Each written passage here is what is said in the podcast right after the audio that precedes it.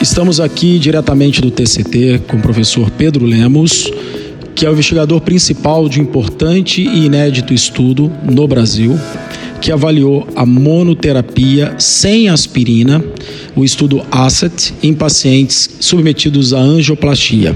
Primeiramente, eu quero agradecer e parabenizar ao Pedro pelo brilhante estudo ineditismo e fazer uma primeira pergunta a ele a respeito uh, do racional do estudo Asset. Obrigado, Jamil. Eu que agradeço a oportunidade. Então, nós apresentamos o ASSET. ASSET é um acrônimo uh, do inglês, significa Acetyl Salicylic Elimination Trial. Então, o que nós temos colocado hoje para intervenção coronária com relação ao esquema antitrombótico são duas perguntas. A primeira é durante quanto tempo você mantém a dupla antiagregação plaquetária? E a outra pergunta é: na hora que você para a dupla antiagregação plaquetária, o paciente vai seguir em prevenção secundária com um antitrombótico, qual antitrombótico seria este? Então nós temos usado aspirina é, desde sempre, há muitos anos, e aspirina é igual à doença coronariana, mas nos últimos tempos alguns estudos têm demonstrado que pode ser que a fase de monoterapia, a manutenção em prevenção secundária crônica com uma droga só, que até então nós fazíamos só com aspirina, pode ser que a aspirina não seja a melhor droga. Quatro estudos testaram a monoterapia depois de um período de dupla antiagregação plaquetária, o remédio que ficava em monoterapia, uh, nesses quatro estudos seria um desses novos bloqueadores do receptor P2Y12. Já foi testado o ticagrelor, foi testado uh, o clopidogrel uh, em diversas formulações depois de um período de um a três meses de dupla antiagregação plaquetária. E no ACET nós fizemos diferente.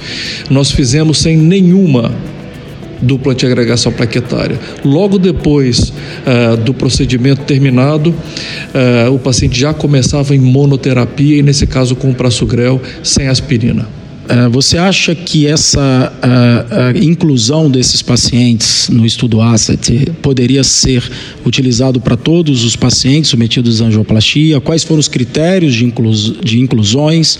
Quais foram os centros, né, é, os principais centros no Brasil?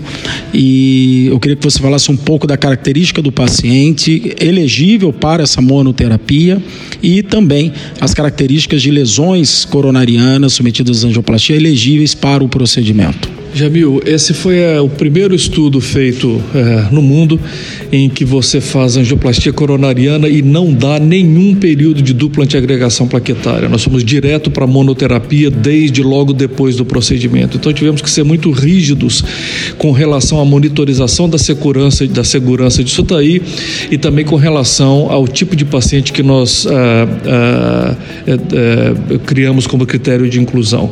Esse é um estudo iniciado pelo investigador tipo First in Man, é um estudo piloto, 200 pacientes. Uh, eu tive uh, o prazer de ser o investigador principal desse estudo. O chairman do estudo é o professor Patrick Serraus.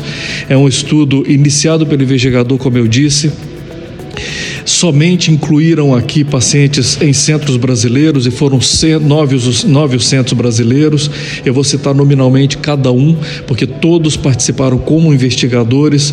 Fernando Demartino em Uberaba, o João Tinoco em Linhares, Expedito Ribeiro no Encore, esses foram os três top rollers.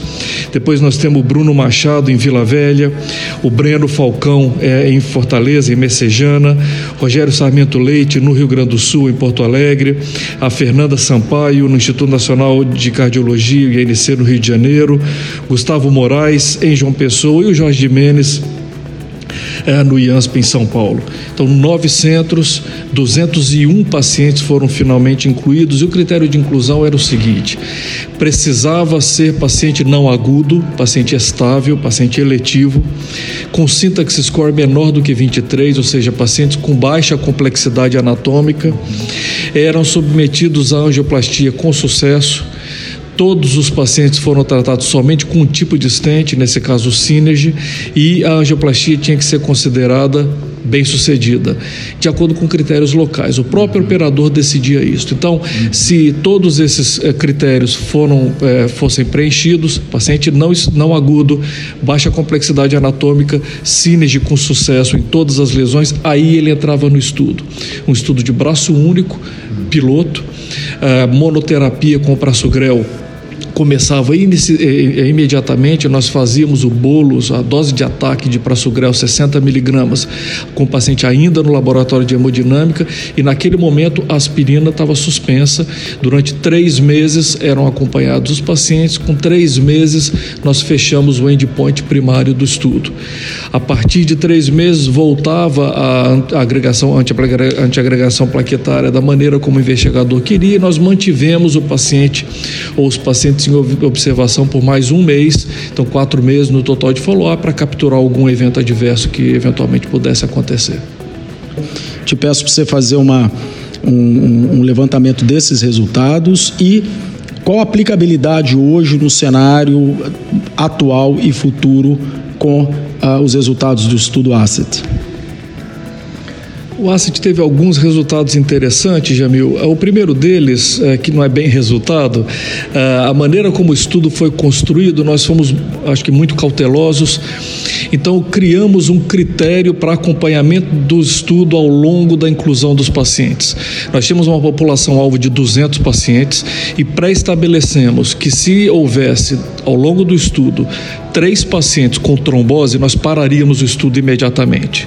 Isto não aconteceu, então os 201 pacientes foram incluídos e os resultados são bastante interessantes. O primeiro resultado interessante é que ao longo do primeiro mês e depois do terceiro mês nós tivemos uma aderência ao prasugrel muito alta. É, com três meses de evolução, 98,5% dos pacientes estavam tomando o prasugrel, quer dizer, não houve suspensão da medicação por algum motivo. Então, às vezes acontece, o paciente tem um sangramento, com algum, uh, com ticagrelol, por exemplo, há relato de dispneia, o prasugrel, então há suspensão do medicamento a gente vê isso na literatura e na prática. Aqui nesse caso não aconteceu isso, o prasugrel foi muito bem tolerado. Felizmente, é, quase não houve suspensão é, da droga antiplaquetária ao longo do curso da evolução. E por fim, os resultados primários do estudo, desfechos primários do estudo, nós tínhamos dois codesfechos primários. Um era um, um codesfecho uh, isquêmico, em que nós vimos complicações isquêmicas, que era morte. Uh, uh, trombose distente ou infarto após uh, dois dias, quer dizer, infarto não relacionado ao procedimento. Uh, e o desfecho hemorrágico, que era sangramento do tipo BARC, é, 3 ou 5. Ao longo de três meses de evolução, somente um paciente teve complicação. Nós tivemos um paciente com uma crise é, hipertensiva que teve um AVC hemorrágico logo depois do procedimento e veio a falecer. E esse foi o único uh, evento adverso, o único evento uh, desfecho primário que tivemos. Um único paciente que faleceu depois de uma crise hipertensiva uh, fez um derrame hemorrágico, um AVC hemorrágico. Nós não tivemos nenhum, nenhum, nenhuma trombose distante e não tivemos também nenhum infarto uh, espontâneo depois de 24 e 48 horas, perdão. Eu acho que esse estudo é um estudo, é um estudo piloto, ele não serve ainda para nortearmos-nos eh, no dia a dia. Então, esse estudo não oferece a possibilidade de nós começarmos a tratar os pacientes em monoterapia com prasugrel. O que ele nos oferece é a possibilidade de nós pensarmos na próxima fase, que é um grande estudo randomizado comparando monoterapia com uh, com dupla antiagregação plaquetária. E já estamos uh, na fase final de programação desse estudo. Uh, esse nosso estudo será um estudo também brasileiro, de grandes proporções, em que nós vamos comparar essas duas abordagens. Me parece que hoje seria um pouquinho precipitado da gente colocar os resultados que nós tivemos, que foram muito promissores, mas mesmo assim ainda preliminares para nós colocarmos em prática. A outra questão é, é, uma questão que está aberta é se existe um efeito de classe aqui. Quer dizer, nós podemos fazer monoterapia também com ticagrelor? Com ticagrelor, essa hipótese não foi testada, nosso estudo usou prasugrel. Nós podemos usar outro tipo de estente uh, e adotar monoterapia com prasugrel? Também não testamos isso, esse é estudo específico foi feito com um tipo só de estente. Então, para a próxima fase, quem sabe nós vamos testar esse conjunto de, de possibilidades.